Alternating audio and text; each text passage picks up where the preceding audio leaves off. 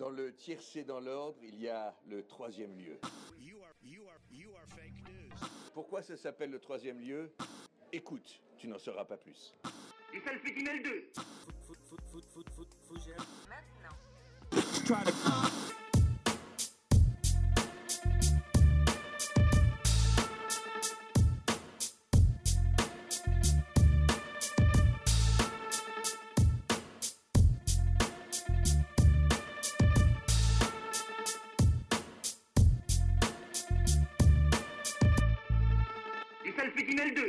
Bonjour à toutes et à tous, j'espère que vous allez bien. Et en ce lundi soir, et bien pour ce podcasting numéro 35, je ne vous ferai pas une longue introduction comme euh, les fois précédentes. Je pense que ça saoule un petit peu tout le monde, et même moi, ça me demande beaucoup d'énergie beaucoup d'écriture. Donc restons-en là. Et donc au sommaire de ce numéro 35 pour, pour cette émission, eh bien nous avons comme d'habitude, on commence cette émission avec Hugo qui vous parle de l'actualité de la semaine. Ensuite, il y aura moi. Oui, moi, enfin, je reviens avec une chronique, la folle histoire.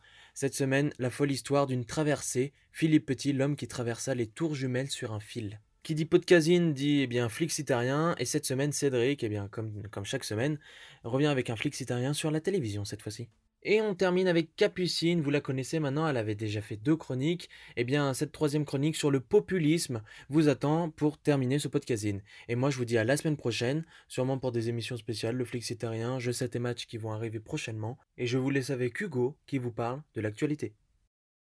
Bonjour à toutes et à tous, comme chaque semaine, voici votre piqûre de rappel de l'actualité.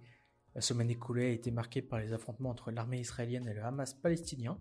L'État hébreu est la cible de critiques de la communauté internationale après avoir visé et démoli un immeuble de la bande de Gaza abritant les rédactions d'Al Jazeera et d'Associated Press.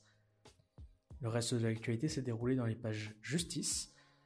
Nous reviendrons sur le parcours de Michel Fourniret, décédé le 10 mai, nous évoquerons la condamnation de Nordal Lelandais pour le meurtre du caporal Arthur Noyer à Chambéry en 2017. Dans le Gard, la semaine a été marquée par la traque d'un homme de 29 ans soupçonné d'avoir abattu son employeur et un de ses collègues d'une série du village des Plantiers. Sur le plan national, les enquêteurs ont rendu un rapport accablant pour le Rassemblement national et sa présidente Marine Le Pen dans l'affaire des emplois présumés fictifs du parti au Parlement européen. LuxLeaks, avec la condamnation du- d'un lanceur d'alerte au Luxembourg, confirmée par la Cour européenne des droits de l'homme, en politique, la campagne des régionales du Parti socialiste a connu un coup de frein en Seine-Saint-Denis, avec le départ du maire de Pantin, tête de liste, pour cause de désaccords avec Audrey. Pour terminer, nous ferons un point sur l'actualité sportive du week-end. Paris et Monaco seront adversaires mercredi lors de la finale de la Coupe de France de football. Paris est revenu à un point des Lillois. Lyon et Monaco joueront la troisième place à distance dimanche prochain. L'Australien Jacques Miller, Dame Le Pion, Français Fabio Quartararo et Johan Zarco lors du Grand Prix de France Moto au Mans. Et pour finir, l'Espagnol Rafael Nadal de Rome, c'est le tennis. Bonne écoute à tous. Le groupe armé palestinien Hamas a tiré des roquettes depuis la bande de Gaza, contraignant à plusieurs reprises les habitants de Jérusalem à se réfugier dans les abris souterrains prévus à cet effet. Le système de défense de l'État hébreu, le Dôme de Fer, a répliqué. Les bilans humains des affrontements font état de 9 morts et de 560 blessés en Israël et d'au moins 126 morts côté palestinien. A noter également que l'immeuble gazaoui qui abritait les bureaux de la chaîne de télévision Al Jazeera et de l'agence de presse américaine Associated Press a été visé et détruit par des tirs de missiles israéliens. Saal ré- prétexte que l'immeuble servait de cache d'armes au Hamas, mais a laissé le temps aux occupants d'évacuer avant de frapper. Le PDG d'Associated Press, Gary Pruitt, a publié un communiqué dans lequel il se dit choqué et horrifié que l'immeuble était visé. Il demande des comptes à l'État d'Israël et se dit prêt à collaborer avec le secrétaire d'État américain pour faire toute la lumière. En même temps, Reporters sans frontières a annoncé avoir saisi la Cour pénale internationale, qualifiant ces frappes de crimes de guerre potentiels. Le tueur en série pédophile Michel Fourniret est décédé ce mardi 10 mai à l'âge de 79 ans. Hospitalisé depuis le 20 novembre 2020 à la suite d'un malaise dans sa cellule de la prison de Fresnes, l'ogre des Ardennes souffrait de problèmes cardiaques et de la maladie d'Alzheimer. Arrêté en juin 2003 en Belgique, après avoir été dénoncé par son épouse Monique Olivier, il est condamné en 2008 à la réclusion criminelle à perpétuité par la cour d'assises de Charleville-Mézières. Il reconnaît alors 8 enlèvements, viols et meurtres de jeunes filles commis depuis 1987. À cela s'ajoute une autre condamnation à une peine similaire pour le meurtre d'une dénommée Farida Amish, épouse d'un codétenu qui lui révéla l'emplacement du magot du gang des postiches.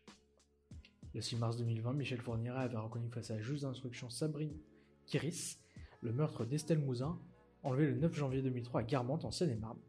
Malgré les fouilles, son corps n'a jamais été retrouvé.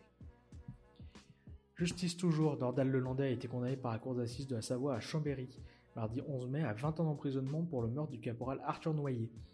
Le militaire avait disparu dans la nuit du 11 au 12 avril 2017, après une nuit dans une discothèque de Chambéry. Son corps avait été retrouvé le 7 septembre de la même année par un promeneur. Tout au long du procès, l'ancien maître chien de 38 ans a soutenu la thèse de l'accident, une ligne de défense qu'il devrait de nouveau adopter lors du procès de l'enlèvement et de la mort de la petite Maëlys de Arrojo le 27 août 2017 à Pont-de-Beauvoisin. Accusé de l'enlèvement, de la séquestration et du meurtre de la petite fille, Nordal Lelandais devrait comparaître au premier trimestre 2022 devant les assises de l'Isère à Grenoble. Après trois jours de cavale dans la forêt des Cévennes dans le Gard, Valentin Marcon s'est rendu à la gendarmerie sans opposer de résistance supplémentaire vendredi. L'homme de 29 ans est soupçonné d'avoir abattu à l'arme à feu le patron et l'un de ses collègues de la Syrie de la commune des Plantiers, dans le Gard. Après avoir mobilisé près de 300 gendarmes, l'homme licencié dans un stand de tir et décrit comme paranoïaque et dangereux a été mis en garde à vue, pour assassinat. Il a été hospitalisé après avoir été appréhendé dans un état de faiblesse et l'air hagard. Après avoir annoncé sur son compte Twitter la fin de la traque, le ministre de l'Intérieur Gérald Darmanin a salué une belle manœuvre dans un environnement très exigeant, dans les airs, dans la garrigue de jour et de nuit.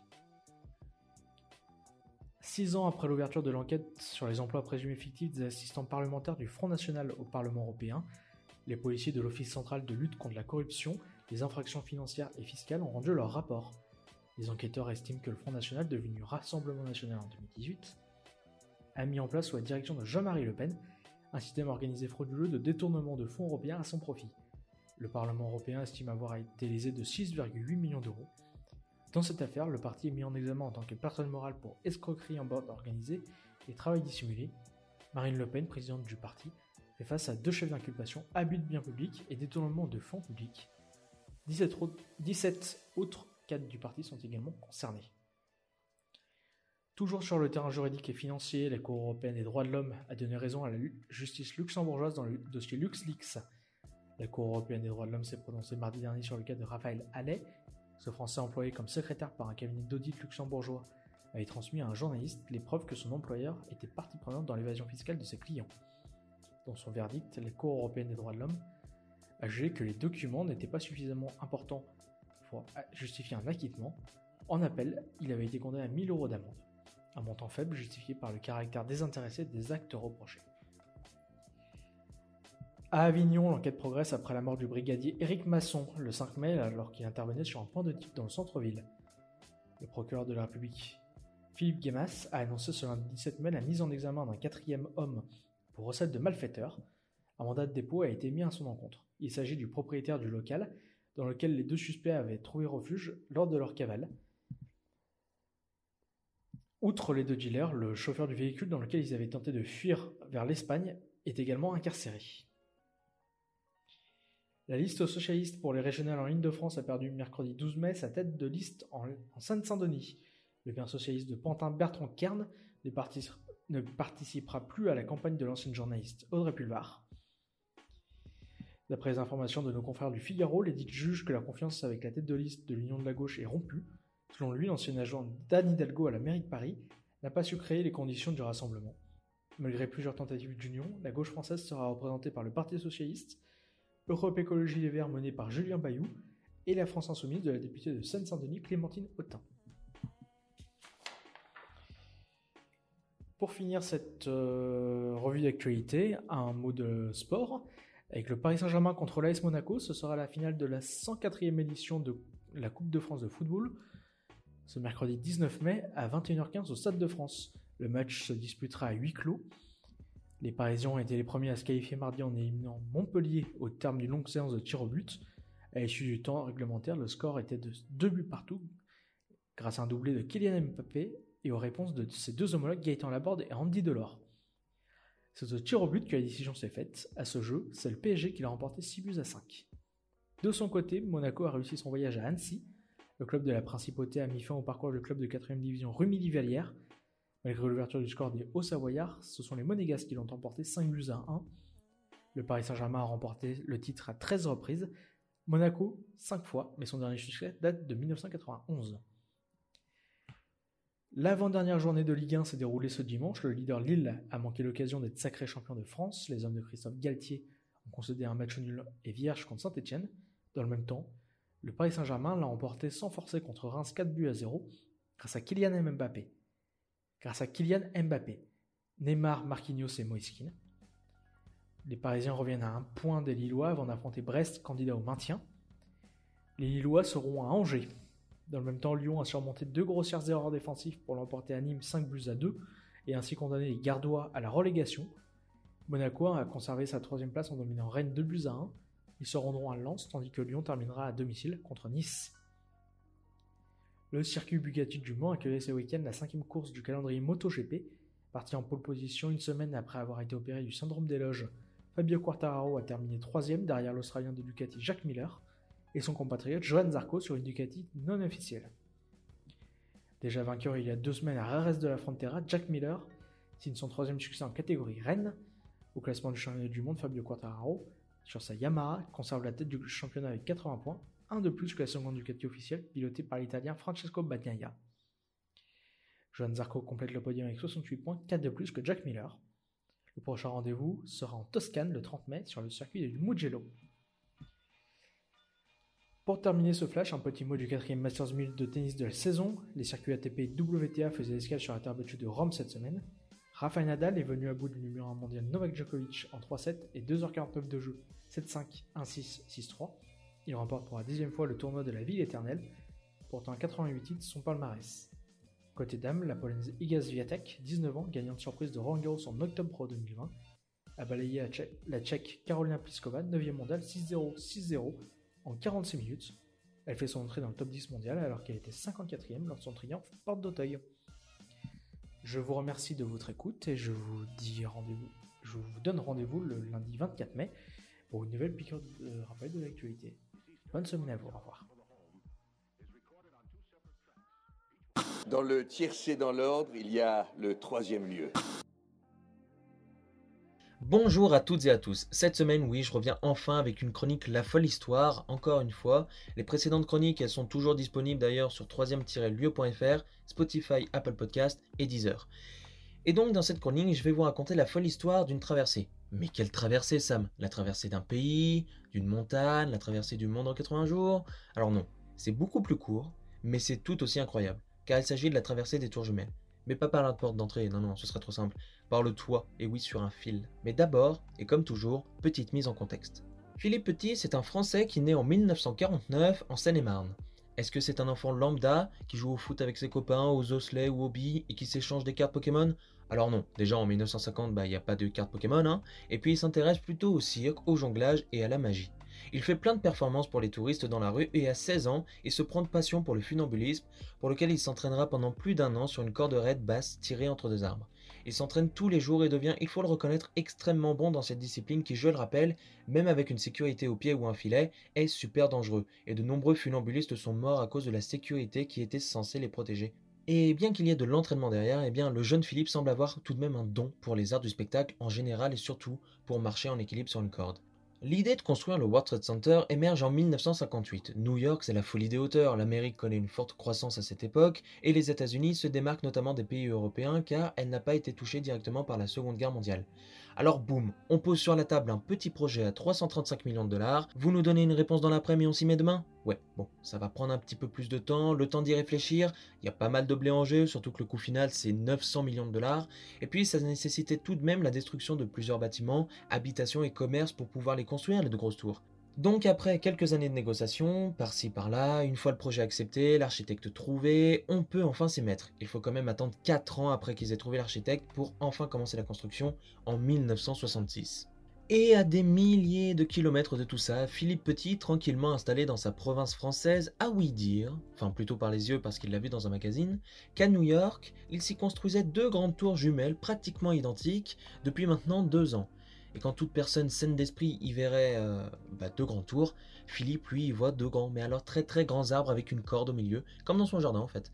Et boum, l'idée folle de traverser deux tours qui sont même pas encore terminées vient d'apparaître dans la tête d'un garçon de seulement 18 ans. Et six ans plus tard, en 1974, après de l'entraînement et surtout de la préparation quant à la traversée incroyable qui l'attendait, et deux ans seulement après la fin de la construction, Philippe Petit traverse les tours jumelles, et sans harnais de sécurité en plus. Mais quand je dis préparation, je veux dire euh, de la grosse préparation, en mode Casa des Papels. Ils ont fait énormément de repérage, parce que oui, ils étaient toute une équipe, de repérage dans les bâtiments qui étaient encore en construction, à l'extérieur. Ils ont fait des maquettes, des essais, de l'entraînement, des dessins. Ils se sont fait passer pour des travailleurs, des journalistes afin de rentrer dans les tours. Bref, un boulot de dingue. Mais il y a eu des complications. Déjà, premier problème, il était français, donc petit voyage avec toute son équipe à l'autre bout du monde, ce qui nécessite bah, beaucoup d'argent. Surtout qu'ils en ont fait plusieurs des voyages à New York pour faire énormément de repérages, ils ont même loué un hélicoptère pour voir comment étaient les toits. Ensuite, les tours, qui sont achevées depuis seulement deux ans, elles sont ultra sécurisées. Surtout bah, qu'ils doivent aller sur le toit, accès interdit, vigile, policier, etc. Et le dernier étage, il se trouve à 5 mètres en dessous du toit. Il suffit pas seulement de prendre l'ascenseur jusqu'au dernier étage donc. Et puis, ils doivent pas seulement aller sur le toit à 400 mètres de haut, ils doivent aller sur le toit à 400 mètres de haut avec une tonne de matériel. Câbles en acier, les fixations, les renforts, les outils et tout ça, ça pèse lourd. Ce qui amène à une autre mission impossible, faire passer un câble en acier, d'une tour à l'autre espacé de 61 mètres de distance l'une de l'autre, et le tout à 417 mètres de hauteur. C'est si haut que très souvent le haut des tours se retrouvait caché par les nuages. Ils ont fait comment? Eh bien, ils ont tiré à l'arc un fil de pêche attaché à un plus gros fil, attaché à un plus gros fil, etc., attaché au câble en acier. Mais là ne s'arrête pas la fixation. Ils devaient en plus attacher des câbles de renfort, des haubans, sur les côtés du câble principal pour éviter son balancement et qu'il soit le plus stable possible. C'est le même principe que les câbles pour les ponts suspendus. Donc dans deux tours qui étaient si grandes qu'elles avaient leur propre code postal, juste la préparation avant la traversée est quasi impossible. Ils se font passer pour des travailleurs, des cols blancs, réussissent à contourner les policiers dans les derniers étages, à prendre un monte-charge par chance, et ils atteignent enfin le toit. Une équipe est située sur la tour nord, une autre sur la tour sud, et c'est parti pour les préparatifs. Après plusieurs heures à fixer les câbles, les attacher et tout sécuriser et vérifier surtout la solidité du câble, à se préparer et en faisant tout ça de nuit bien sûr, Philippe Petit entame enfin sa traversée. En 1974, il est déjà connu pour avoir traversé illégalement les deux tours de Notre-Dame de Paris et le Harbour Bridge, le pont de l'Opéra de Sydney, qui est l'un des plus gros ponts en acier du monde. Et donc, à 7 heures, le 7 août 1974, le jour se lève sur New York et un Français inconnu des Américains commence l'une des traversées les plus impressionnantes qui ait jamais été réalisée, traverser les tours jumelles, 61 mètres de distance, à 417 mètres au-dessus du sol et sans aucune attache ou sécurité. Et il y est quand même resté trois quarts d'heure sur son câble, hein, à faire quatre allers-retours, mais le plus drôle c'est qu'en 45 minutes, bah, les habitants en bas, ils ont pu le voir, et qui dit habitants dit policiers, et les policiers du coup en 45 minutes, ils ont eu le temps de le voir, et aussi de monter jusque toi. Le funambule, il se retrouve cerné de part et d'autre. Le funambule se retrouve cerné de part et d'autre par des policiers qui ne peuvent rien faire à part rester sur le toit et attendre que Philippe y descende de lui-même, en lui criant qu'ils vont venir le chercher par hélicoptère s'il descend pas tout de suite. Lui, il est tranquille sur son câble avec son long balançoire, bâton qui lui permet de garder l'équilibre. Il se permet même de s'allonger sur le câble et il se met même à genoux et salue la ville de New York d'un geste de la main. Après un petit moment, le jeune Français descend enfin de son câble, emmené par la police, et il vient de réaliser la plus grande traversée sur un fil et sans être attaché de tous les temps à 6 jours de ses 25 ans. À ce qu'on pourrait croire, et malgré les dizaines de lois enfreintes par les membres du projet, eh bien ils n'ont pas été arrêtés. Philippe devait juste faire en contrepartie un spectacle pour les enfants à Central Park, pas cher payé pour avoir été le roi du monde. Et un film, The Walk, a été réalisé en 2015 par Robert Zemeckis, le réalisateur de Retour vers le futur ou Forrest Gump, qui retrace le parcours justement de Philippe Petit et sa traversée des tours jumelles. Et 50 ans après, ça reste l'un des plus grands exploits jamais réalisés au monde, même si en 2013, Nick Wallenda, acrobate et funambule américain, a traversé le Grand Canyon pendant 23 minutes à 450 mètres de hauteur, et pareil, sans aucun harnais ou filet de sécurité.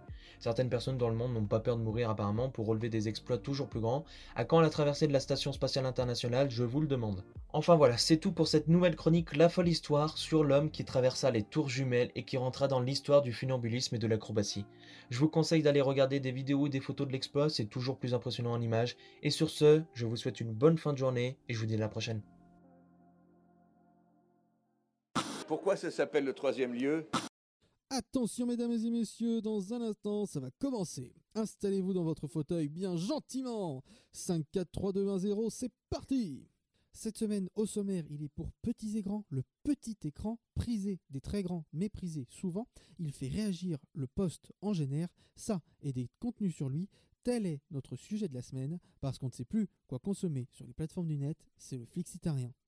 Nommé dans huit catégories aux prestigieuses Emmy Awards, débutons par la série d'actualité au sein d'une matinale télé américaine. Je parle de The Morning Show.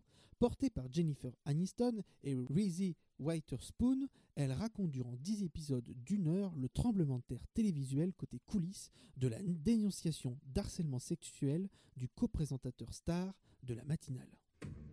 Bonjour à tous. Ce matin, je dois vous annoncer une nouvelle à la fois triste et troublante, bien que j'ignore encore le détail des faits qui lui sont reprochés. Mon collègue Mitch Kessler, avec qui j'ai présenté cette émission pendant 15 ans, a été renvoyé aujourd'hui. Alex Lévy est périmé depuis des années. Je veux que tu commences à former de nouvelles personnes. Observez la dépression nerveuse d'une femme pour qui ils ont de l'affection. C'est un divertissement intemporel pour le peuple américain.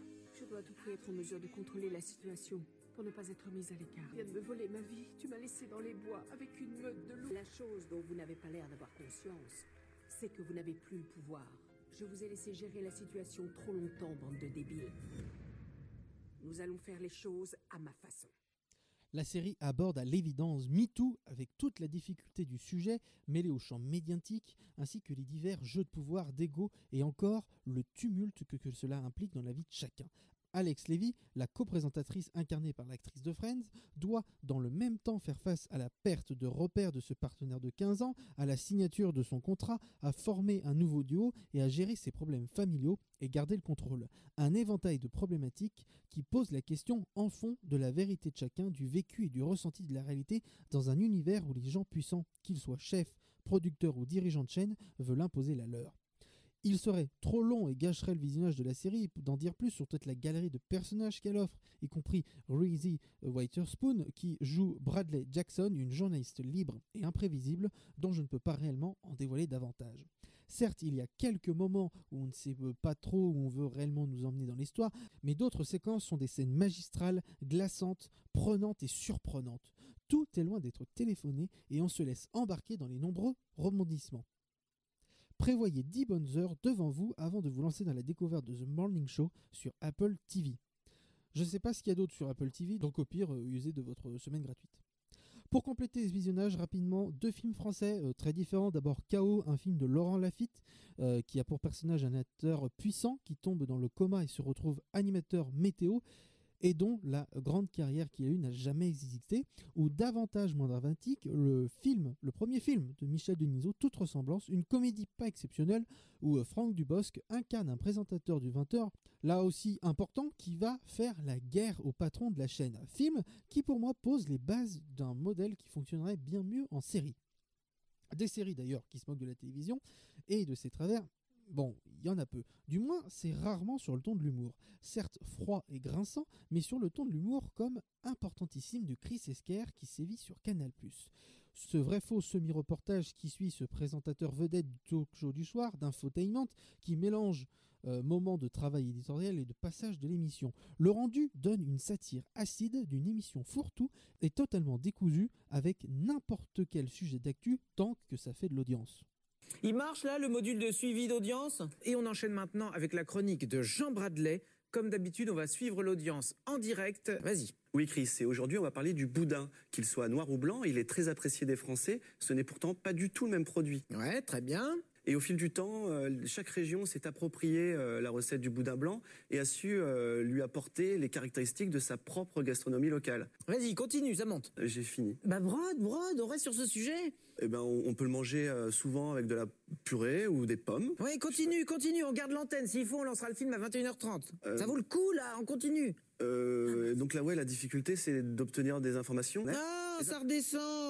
Euh, après, on continue un peu? Oui, bah j'ai aussi euh, appelé des victimes. Ah non, c'est cuit. Allez, c'est tout. Stop. On se retrouve dans un instant pour Importantissime la suite. C'est la même émission comme avant, mais ce découpage me permet d'afficher de meilleures audiences. C'est bon pour la com. À tout de suite. Ce programme court se compose de trois saisons égales, complètement décalées autour de l'animateur-producteur imbu de sa personne et prétentieux et des différents personnages de l'émission. Ça n'a pas de sens. Une vraie émission euh, comme celle-ci ne fonctionnerait jamais, mais c'est jubilatoire, même sans grand rythme narratif, qui laisse à l'atmosphère le temps de s'installer. C'est à retrouver sur MyCanal et sur YouTube sous le nom d'Importantissime. Également diffusé sur euh, Canal+, vous pouvez découvrir l'exercice compliqué auquel s'est essayé Monsieur Poulpe et ses invités avec Poulpovision, euh, qui doivent participer en impro à une journée de télévision et les différentes émissions qui y passent grâce à un plateau tournant. Techniquement et dans l'idée, c'est plutôt bien fait, mais le talent de l'invité ou les situations créées font que ce n'est pas toujours très réussi. Passons et tournons-nous vraiment vers la télévision et son histoire en France. Vous allez pouvoir retracer deux décennies de vraies guerres, de coups bas et de vrais moments importants grâce au double documentaire de France Télévisions sur la télé des années 80 et la télé des années 90. Entre images d'archives et témoignages des personnalités de l'époque, vous pourrez vous plonger dans l'évolution de ce média de trois chaînes à une centaine en l'espace de 20 ans. Début 80, la télévision est encore quelque peu corsetée par le pouvoir politique, les speakerines annoncent le programme, la concurrence est peu importante et la musique prend de la place. Va s'en suivre avec l'arrivée de Canal+, la 5, la sulfureuse et rapide chaîne de Berlusconi et M6 fondée par le frère de Michel Drucker. Une concurrence accrue renforcée par la privatisation de TF1 qui donne lieu à l'apparition d'émissions cultes qu'on connaît encore aujourd'hui venues de l'étranger. Jacques Chirac va privatiser l'une des trois chaînes publiques. Chirac avait imaginé privatiser la deuxième chaîne. TF1 sera privatisé. L'importance de son audience lui permettra de faire face à la concurrence. C'est une déflagration. En achetant clé en main aux États-Unis le format de la roue de la fortune, TF1 a mis à l'antenne un programme digne d'une télévision privée. La roue de la fortune connaît un succès tellement extraordinaire qu'il s'est produit un événement. Une belle empoignade afin de devenir candidat à la roue de la fortune. Pour la première fois, une chaîne de télévision importe un format. TF1 triomphe grâce à cette boîte noire installée chez 1000 téléspectateurs représentatifs. C'est la naissance de l'audimat. Le seul point de repère pour savoir qui avait été regardé le plus la veille, c'était le compte sous. C'était un monsieur qui appelait 100 téléspectateurs. Le système Audimat permet, lui, des mesures quotidiennes à la minute. Audimat va sacraliser la fameuse ménagère de moins de 50 ans. C'est elle qui aura bientôt le droit de vie ou de mort sur les programmes des chaînes privées.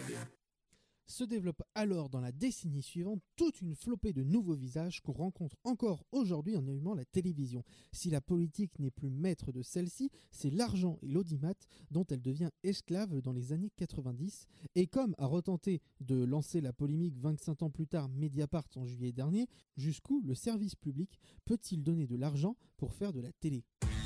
C'est le début du scandale des animateurs producteurs. Il révèle salaire, budget d'émission. Les gens ont tendance à confondre chiffre d'affaires et bénéfices. Ils oubliaient qu'il y a des centaines de salariés derrière. Mais les montants étaient gigantesques. Toutes les stars de France 2 se retrouvent sur le banc des accusés. Michel Drucker, Jacques Martin, Nagui, Jean-Luc Delarue et Arthur.